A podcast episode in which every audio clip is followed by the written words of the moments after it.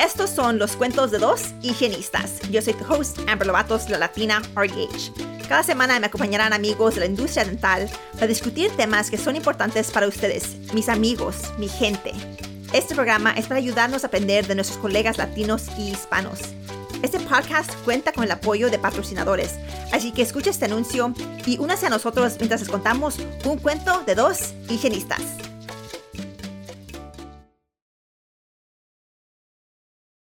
Bienvenidos de regreso a un cuento de dos higienistas. Estoy aquí con una de mis grandes amigas, um, Andreina Sucre, que es una like, amazing higienista, odontóloga. Y no voy a decir todas sus cosas que ella ha hecho, pero um, nos conocimos en Miami, uh, como en abril. Sí, en abril. En abril. Y ahora somos grandes amigas. So, estoy, estoy feliz que vamos a aprender de ella hoy. So, cuéntanos un poquito de ti de tu carrera y, y ahora lo que haces. Hola Amber, ¿cómo estás? Gracias por tenerme acá. Sí, como dijiste, nos conocimos en abril, fue conexión inmediata, fue clic, como que me, Diosito me mandó a, te mandó a mi vida. Mi eh, hermana venezolana. Exactamente, tú ya eres una venezolana honorífica, que ya ha comido gachapa, comido empanada, comido pequeño, así que maravilloso. Bueno, eh, yo, mi historia, yo soy odontólogo venezolana, yo emigré a Estados Unidos en el 2016 y a partir del 2018 empecé mi proceso porque quería recuperar y volver a mi profesión. Una de las cosas que yo creo que más duele cuando uno emigra es dejar esa vida profesional que uno tiene por la cual uno ha trabajado tanto. Entonces, en el 2018 con mi esposo dije, nada, yo quiero regresar de nuevo a mi carrera y el estado de la Florida eh, me permite por lo menos comenzar ese proceso de ser higienista dental sin tener que ir a la universidad, al college. Yo tengo que presentar los cuatro exámenes, entiéndanse, el board, el de leyes, el examen como que el prométrico, lo decimos acá en Florida, ¿no? Eh, y el clínico, el examen clínico. Entonces dije, bueno, manos a la obra. Empecé en el 2018 poco a poco a tomar todos los exámenes, eh, caímos en el 2020 con COVID, nació mi segundo bebé, entonces puse como con hold en todo el proceso. Y en el 2021 terminé de presentar mi examen clínico. Yo a todas estas, este, no tenía todavía, que estamos con una visa de estudiante de mi esposo y no teníamos permiso de trabajo. Yo no tenía permiso de trabajo, mi esposo sí. Y yo estaba cruzando los dedos y yo decía, nada, yo me voy a preparar porque el día que prontamente a mí me salga mi permiso de trabajo, yo ya voy a tener todo este camino recorrido para poder empezar a trabajar y así ocurrió en abril de este año. Y de las primeras cosas que hice fue networking. Y el networking maravilloso que comencé a hacer que me cayó, lo repito de nuevo del cielo, conocí a Amber y bueno, nada, hicimos clic y aquí estoy. Eh, ahora eres oradora. Exactamente. ya es tu primera lectura, este, hace dos semanas, algo así. Hace dos semanas con pleno huracán. Salió el huracán. I mean, pues así tenía que ser, con un tank. Este, y hubo mucha gente, ¿no? Sí, yo me quedé, a mí me dio mucha risa, bueno, no he terminado de contar tanto, este, yo aparte de ser, soy odontólogo, sí, y tengo dos especialidades, en cirugía y en patología. Y yo cuando conocí a Amber, pues así, de la nada, yo le dije que una de las cosas que a mí me gusta es poder transmitir mensajes, poder hablar. Yo creo que gracias a Dios yo tengo la facilidad de poder hacer clic y como mi esposo dice, yo hablo demasiado. Entonces, este, le dije, Amber, Berro, tú no sabes quién me puede ayudar como que a canalizar esto, porque yo siento que yo puedo dar mucho más allá que lo que hago con mis manos en el trabajo que hago el día a día. Y Amber me dijo, nada, Andreina, yo vamos a conversar, vamos a empezar a conversar. Y entre las conversadas y conversadas, pues nos dimos cuenta, Amber se dio cuenta que es quien tiene más conocimiento de cómo esto acá en Estados Unidos, de la falta, que no quiero decir la palabra falta, pero de la necesidad, pudiésemos decir, que hay de hablar del tema de patología bucal para higienistas o para asistentes, inclusive para muchos doctores. Ya, eh, cuando tú dijiste, primero estamos hablando y dices, oh, quiero hablar sobre like, la comunicación. Ya, y luego, este, miré tu bio y I was like, what? ¿Eres patóloga? no, hay que hablar de patología. Porque es un tema que se nos hace tan difícil para entender, para organizar, se hace tan complejo, pero también un tema tan importante, right? Y creo que por eso nos, like, nos intimida. You know, es, un tema, like, que debemos saber bien. Y yo personalmente no siento que lo sé bien.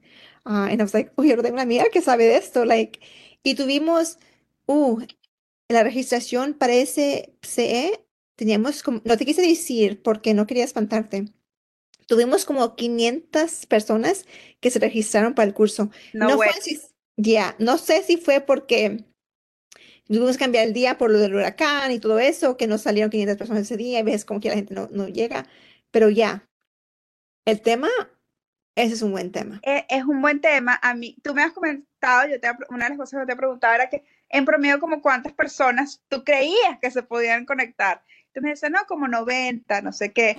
Cuando yo me conecté, me empecé a conectar, yo iba tomándole así como que fotos a la pantalla para mandárselas a mi esposa, a mi mamá, y que van 50, van 70, van 100, y comenzaron a darme como que maripositas en el estómago, van 140, y que, ay, Dios mío, por favor. Pero hiciste muy bien, hiciste muy bien. gracias, um, gracias. Lo disfruté fue una experiencia realmente que me dejó con un sabor de ganas y gracias a Dios se me están abriendo, abriendo puertas haciendo esto. Porque tú dijiste, y discúlpame Amber, la parte de patología es una parte que tiene, da miedo.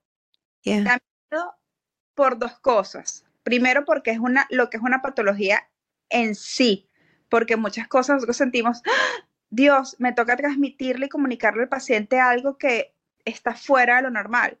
Y segundo, por el sentirnos juzgados, y yo creo que esto es lo peor, de no saber comunicar a los otros higienistas o a los odontólogos del consultorio, hey, acá algo que no está dentro del rango de lo normal, pero ¿Cómo que no lo sabes comunicar? ¿Cómo que no me sabes describir? ¿Cómo tú no vas a saber esto? No, o sea, no, nadie sabe nada, nadie sabe el 100% de las cosas. Y eso yo creo que es uno de los tabús que yo creo que hay que desmontar, que, hey, vamos a crear las herramientas necesarias para poder empezar a comunicar y poder entre todos en conjunto, poder tener diagnósticos diferenciales y tener las herramientas para saber cuándo hay que remitir al paciente a un cirujano maxilo o a, otro, o a otro patólogo. Yo creo que eso es lo más importante. No tener miedo a repetir y a comunicar. Ya, creo que es, muy cierto, el miedo de que te juzguen.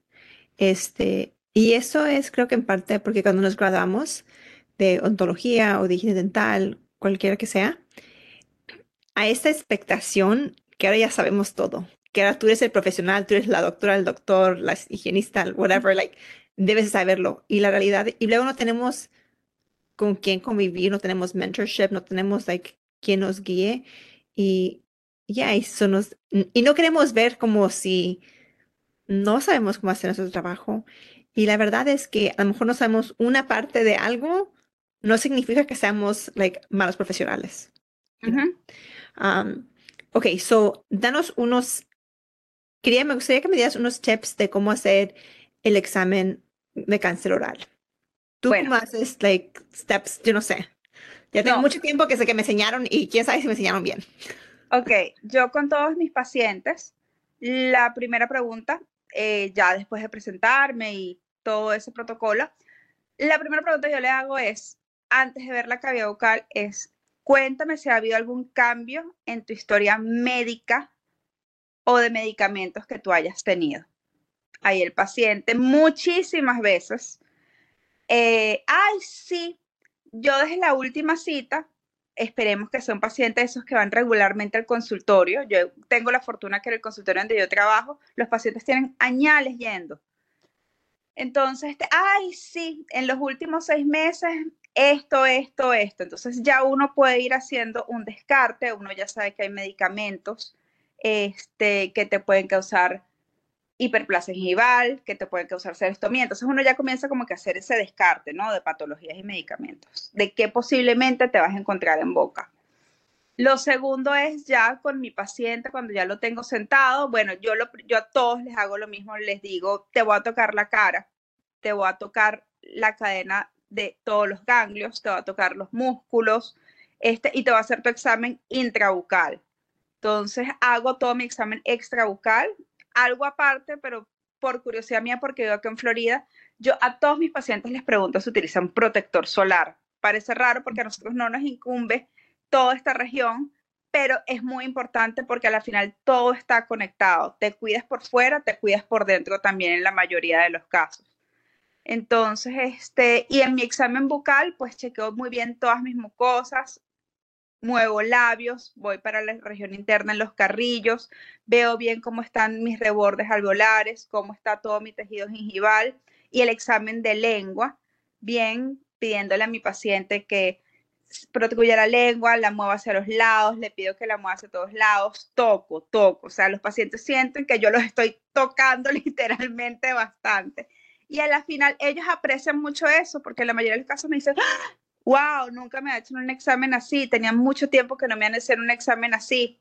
Y me preguntan, ¿por qué me lo estás haciendo? Y entonces es cuando viene mi explicación, que yo les digo que porque es importante hacer un buen despistaje, porque la boca nos refleja muchas cosas. Hay muchas veces que el paciente no tiene ni idea de que tiene hipertensión o que tiene un principio de diabetes y tú le ves la lengua y tiene una lengua que está fisurada y comienzan a atar cuando comienzas a hablar con el paciente y te dice, bueno, sí, yo justamente tengo mi examen la semana que viene y voy a estar pendiente de eso. O sí, a mí como que me dijeron que yo sufría de la atención y no le he prestado mucha atención a eso. Entonces, es importante porque muchas enfermedades sistémicas tienen las primeras manifestaciones en boca y es lo que estoy diciendo. Y eso que no estoy hablando a nivel de patología es que vemos una úlcera o que vemos este, un quiste o algo así, sino que lo más básico y elemental, cómo nosotros podemos educar al paciente de que entienda que hay una conexión de la boca con el resto del organismo. Ya, ok, una pregunta. Este, he mirado dos maneras de hacer el examen de cáncer oral. He mirado que la gente hace así, like, bien suavecito, te toca bien suavecito, y luego he mirado que hacen unos que te hacen un poquito más agresivos. So, debe ser suavecito apenas estoy tocando, o un poquito más como un masaje moviéndote un poquito de fuerza. Con un poquito más de esfuerzo. O sea, no es que le baja, no es que, ay, pobrecito el paciente, no, pero tienes que tocar bien. Por lo general uno toca suavecito y tú dijiste, tú dijiste ahorita el clavo. Cuando estás aprendiendo o cuando estás que te están soltando en esta vida que sales de la universidad. Entonces uno quiere ser delicadito para que, ay, qué mano tan suavecita tiene este higienista, tiene este doctor, y después la confianza te va dando que no, que tienes que tocar, que tienes que llegar bien, porque suavecito sí, tocas algo, pero sí ya está grande. Si ya tienes el ganglio bien inflamado, ahí sí lo vas a sentir, pero si está chiquito, pero está inflamadito y está muy profundo, pues imagínate, tienes que tocar bien. El paciente le gusta, al final no tengan miedo de tocar, no va a pasar nada por eso. Ustedes nada más adviertan al paciente y sin miedo. Él va, a agradecer más eso a él, ups, se me pasó por alto. Ya, I mean, se siente como masaje, ¿verdad? Pero ya, porque mirado, miraba yo que unos les hacían así bien, bien, bien suavecitos y yo un poquito más, like, pues yo no siento nada en los suaves, les voy a poner, les voy a hacer un poquito más, y, y en parte pues con la papada y la gordura tengo que, tengo que mover algo. No, sí, no, está perfecto. No es reiki, no es, no es reiki de energía, no, no, es tocar un masaje profundo que está sacando. Y así rompes el hielo también con el paciente. El paciente te dice, ay, qué rico, sí, como un masajito, como tú dijiste ahorita. Bueno, sí, lo relajé. Y al final, cuando uno comienza a hacerlo, habitualmente te das cuenta que no se convierte en un, ah, tengo que hacer el examen clínico, es escabujal, cal, sino que se convierte en un algo tan rápido que lo, en un minuto, minuto y medio, ya estás listo y ya pasaste por eso y perfecto, check, algo positivo que tienes ahí. Y eso créeme que también los doctores de las prácticas lo agradecen muchísimo. Cuando se dan cuenta que uno no va nada más en sí, sino que está bien pendiente de, todo. toda la salud integral del paciente. Ok. ¿Tienes opiniones sobre los, las luces de cáncer oral? Sí. Me encantan, me fascinan. Me parece que son un device como ayuda para tener al lado súper importante. Yo creo que mm, hoy en día nos deberían enseñar muchísimo más el uso. Nosotros como higienistas somos quienes estamos mayor cantidad de tiempo entre todo el personal de un consultorio con el paciente sentado. Nosotros somos quienes podemos tener la mayor facilidad de que vemos un tejido que está raro, una úlcera que está rara, de poder utilizar cualquiera de estos dispositivos que existen en el mercado para poder, teniendo el conocimiento de cómo se utiliza, poder hacer la prueba en ese momento. Ahí ocurren dos cosas, lamentablemente, con el uso de los dispositivos, con la luz. El primero es el costo extra, que en muchísimos consultorios tiene que incurrir el paciente para hacerse el examen. Muchos pacientes tenemos que recordar que el crecimiento de las lesiones bucales en muchos casos es muy lento y el paciente no se da cuenta y en muchos casos es asintomático. ¿Qué sucede? Ah, yo no lo necesito, ¿para que yo voy a gastar X cantidad de dólares haciéndome el examen? Mira, no sabes, a veces un paciente ve una lengua que es una, no sé, una candidiasis, una leucoplasia, una, que es una, se puede considerar como una lesión premaligna. Y no, ¿para qué? Yo toda la vida he tenido la lengua así blanca, ¿para qué me voy a hacer yo ese examen? Mira, más vale prevenir que lamentar, ¿no? Pero creo que es un proceso que se tiene que convertir en algo tan habitual que bajen los costos en el consultorio cuando uno lo esté promocionando para hacerse el examen, el oral cancer screening, y el paciente no lo vea como que es que me tengo que hacer el examen, sino como que lo vea, ah, ok, algo rutinario, como si tomara unas radiografías o se tomara cuando va al médico a hacerse un examen de sangre normal. Creo que hay que romper también, como te estoy diciendo, ese tabú. Yo creo que con patología la palabra es romper los tabús. Ya, sí es cierto. Este, sí, a mí creo que es cierto, right? Like, hay el, el costo del producto, el costo para el paciente, eso siempre es importante más hacer, al mínimo hacer el examen cáncer oral y si pudiera hacer con luz, like, qué bueno. Es, eh, eh, sería, es el complemento perfecto. Ya. Poder este, hacerlo.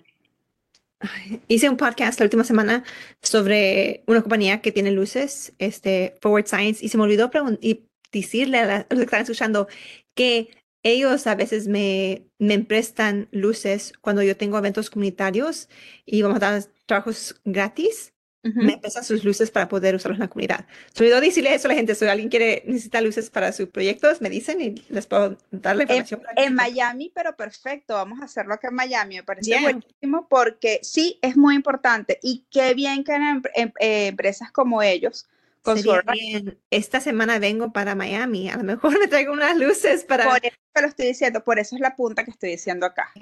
Entonces, este, que me parece maravilloso que hayan empresas como este For Science con su Oral ID, que es un, un producto, wow, asombroso, que quieran ayudar a educar al personal en utilizar el producto y poder hacer cancer screenings, porque al final del día la finalidad de todos estos productos no es que, ay, qué bonito lo tengo en el consultorio o qué bonito que lo hicieron, es que están hechos para ayudarte a algo.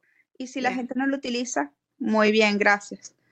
Entonces es como el paciente que utiliza la férula que tiene un guard y lo tiene en la mesa de noche. Como yo digo, se está relajando muchísimo la mesa de noche. así es la oficina de mi esposo. Ellos tienen una, tienen ID y no lo usan. Miro ahí los señales, pero like, nunca veo que se lo ofrecen a alguien. I was like, Lloro. necesitan un, training de, de, Andreina porque, ya. Pero, a ver, acá viene una pregunta. O sea, pero sí es por lo que yo estoy diciendo que no, no se promociona porque el costo extra para el paciente o es por el miedo de cómo se va a utilizar y no saber utilizar correctamente. No, creo que el producto es fácil. Este, creo que seguro es por el, el costo. Este, pero ni sé, necesito preguntarle porque su clínica de ellos es una clínica, pues, no di que esos bajos, pero es una clínica, no es así de cosmética tampoco, ¿verdad? Este, es una área un poquito más pobre. Uh, so, sí se aceptan pacientes así de Medicaid, pero también de aseguranza y de cash. So, no sé si es por eso o por flojera. Pero yo creo que influye. No, no, no voy a decir que la flojera. Yo creo que, fíjate que tuviste algo muy importante. Lamentablemente en las zonas de bajos recursos, es cuando uno ve en esa población una enorme cantidad de patologías, porque son personas que, porque lamentablemente así ocurre en la vida, no tienen cobertura médica, no tienen cobertura odontológica, este, y para ellos pensar cualquier gasto extra es desbaratar el presupuesto que tienen hecho para la semana, ¿no? Entonces yo creo que sí, hay que hacer una campaña de uno, que se puedan bajar un poquito más los precios que uno pone en el consultorio para hacer los cancer screenings, porque muchas veces, vuelvo a repetir, uno es el que puede empezar a diagnosticar muchísimas cosas, porque ellos, las personas están en un agita tal cual todos los días y no se dan cuenta de lo que tienen en boca hasta que es una lesión enorme, grande que les está doliendo.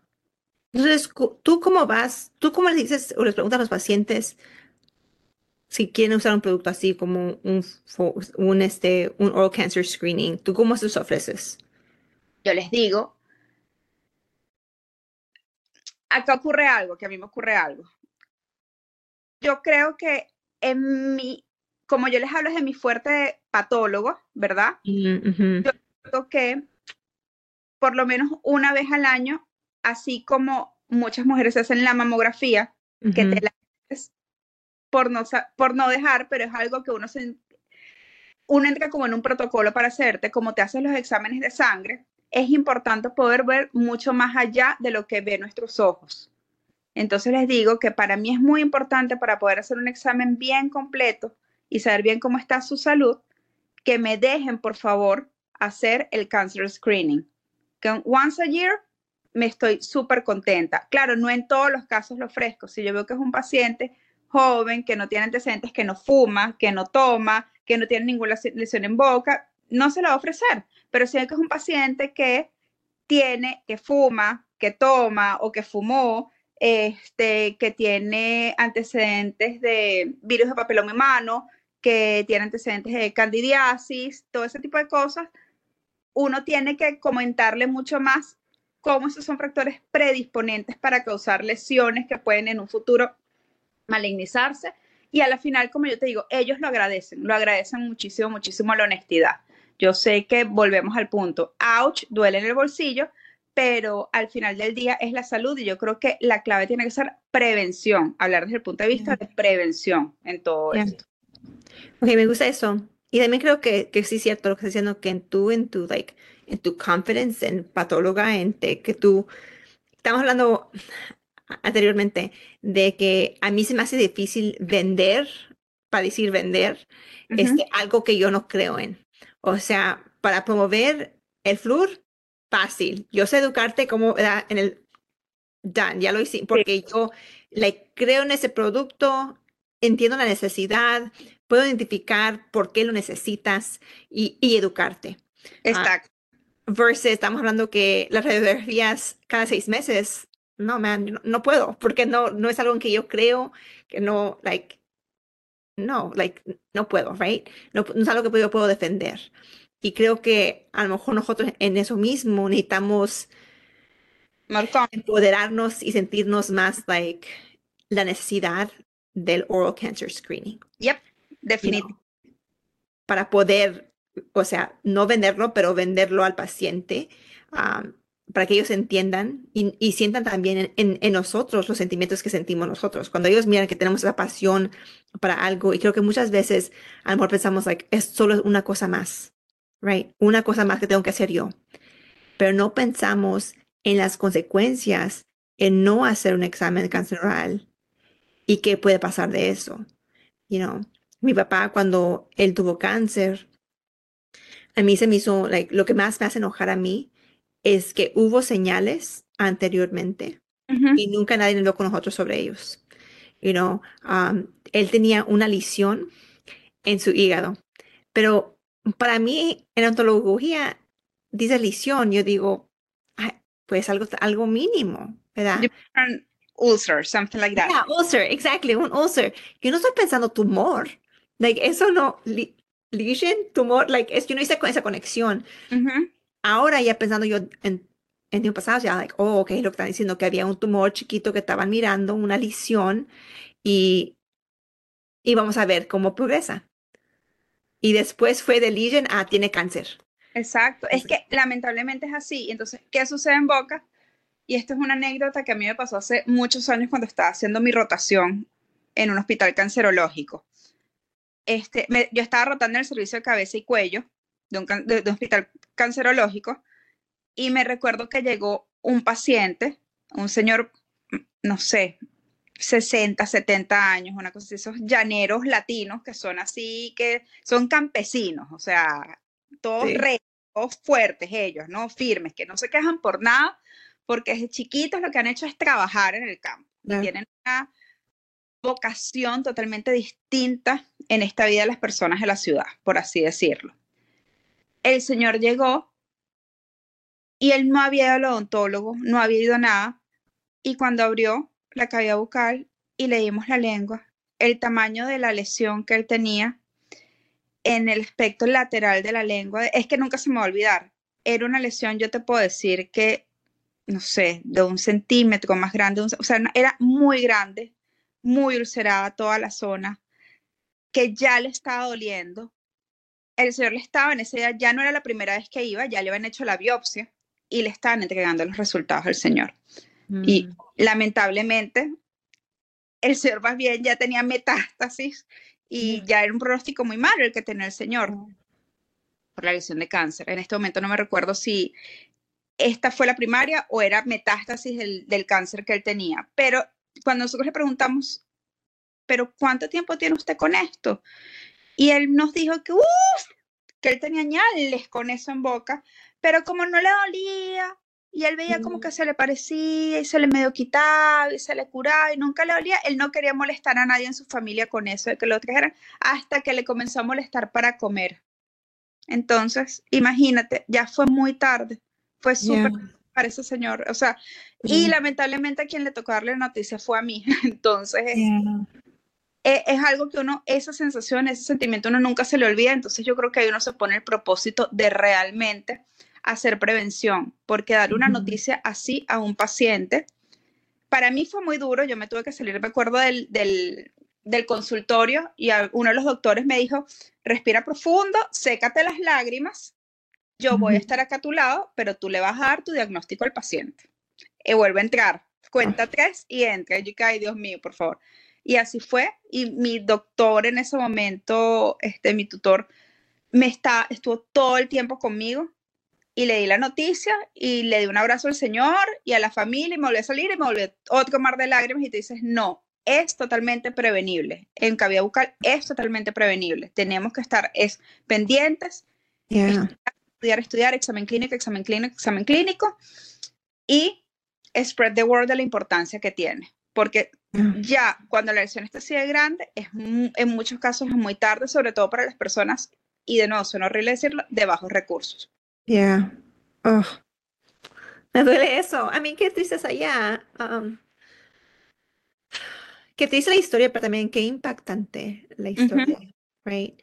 Um, eso sí creo que nosotros tenemos, estamos en un lugar de poder prevenir y, y es importante recordarnos esas historias, de esas situaciones que es, no, es, no es de los 30 dólares, de lo que sea que te van a cobrar para el, para el examen es de prevención, ¿verdad? Es de la salud, no es que le estoy vendiendo algo, es que queremos ayudarlos, right? Y yo soy alguien que si yo voy a una clínica, yo quiero que me ofrezcan las cosas porque yo no sé, yo no sé lo que necesito yo, ¿verdad? Like, de, dermatología, de, like, de eso, yo no sé nada de eso. Eh, si ellos me ofrecen, yo digo, ok, sí, tú dime por qué, yo te digo que sí, porque yo quiero, yo quiero todo para asegurarme que yo estoy saludable, ¿verdad? pero yo no sé qué es lo que necesito. yo necesito que tú me eduques, me digas, you know, qué es lo que necesito, por qué lo necesito, y yo puedo hacer la decisión por mí misma. Creo que muchas veces hacemos la decisión por nuestros pacientes. sí. Ponemos nuestros propios sentimientos, nuestras propias like, experiencias en cosas. Yo hacía eso antes, donde, like, oh, los, me miro a, mí en ellos, o papás en ellos, digo, oh, yo no tengo dinero para eso, eso no se lo voy a ofrecer. Pero eso es injusto. Estamos una vez al paciente bajo un parámetro que nosotros nos estamos estableciendo y no le estás dando la oportunidad de tomar una decisión, le estás quitando la toma de la, la, toma de decisión a la persona. La autonomía, ya. Exactamente. Y así sea que, yo te digo, en muchos casos a mí me rechazan hacerse el examen porque la prioridad es el presupuesto que tienen establecido. Pero por lo menos, ok, yo hago mi examen intrabucal, mi extrabucal, y dejo entonces en mi historia que fue rechazado hacerle el cancer screening con uno de estos devices, como con el Oral ID, porque por lo menos que ha consultado que se intentó, pero se dijo que no, lamentándolo mucho. Gracias a Dios, acá en Estados Unidos no me ha llegado ningún caso todavía. Me han llegado tres casos de lesiones y los tres pacientes han sido bien abiertos a hacerse biopsia y han sido resultados totalmente benignos. Entonces, este, gracias a Dios ha sido una experiencia aquí en Estados Unidos, ¿no? También yo creo que cuando uno piensa de patologías, uno se imagina ya la cosa grande, o sea, la super mega lesión. y pensar es desde los chiquiticos, desde las úlceras chiquitas que no se curan, o cómo prevenir que le salgan las úlceras, o la candidiasis que está recurrente en el paciente, o de la lesión de virus de papiloma humano, o como te estoy diciendo, de algo tan común que podemos ver en el consultorio como una lengua fisurada o una lengua geográfica, qué implicaciones y qué links tiene con otro tipo de enfermedades sistémicas, ¿no? Entonces, este, creo que es cuestión de que estemos dispuestos nosotros como personal de la salud bucal a querer educarnos un poquitico más en esto de una forma más amena, que no sea así como yo dije, un ladrillo que te están poniendo este, para aprender, sino que sea una forma fácil de digerir y aprender que no todos lo sabemos en este mundo, no somos perfectos y que eh, lo mejor que podemos hacer es compartir la información porque entre muchos vamos a llegar a un mejor eh, diagnóstico y plan de tratamiento para el paciente, porque al final lo que importa es eso, es el paciente. Ya, ya. Es tan, like, um, motivating, no sé cómo se dice motivating, like, nos motivas. Um, pero es todo el tiempo que tenemos para hoy. Si alguien te quiere contactar, ¿dónde te pueden contactar? Mira, a ver, me pueden contactar por mi Instagram, que es at de, pato RDH. T E pato P A T H O R D H. O me pueden contactar por mi correo electrónico, que es andreinasucre.gmail.com. A-N-D-R-E-I-N-A-S-U-C-R-E at gmail.com. Ok, como que ahí lo pongo en los show notes para que lo tengan. Ya síganla en The Path RDH. Andreina siempre pone cosas así como tips sobre la patología y ando yo aprendiendo todas cosas que, no, que se me olvidaron o que nunca aprendí. Um, so, ahí síganla. Este, Andreina, muchísimas gracias por estar aquí con nosotros hoy. Este, y nos veremos el próximo martes. Gracias. Persita, un millón y de verdad gracias por esta ventana y estás haciendo una misión maravillosa de llevar. Este podcast son lo máximo, they rule. Por eso te tengo aquí, Andrea. ok. Besos. Gracias, Ambercita. Gracias. Gracias por acompañarnos esta semana. Esperamos que hayan disfrutado este episodio. Asegúrese de presionar el botón de suscripción en su aplicación de podcast y que nos visiten en nuestras redes sociales. También les pedimos que inviten a sus amigos y sus amigas que nos escuchen. Realmente les agradecemos el apoyo que nos han dado la comunidad latina y hispana y nos vemos la próxima semana.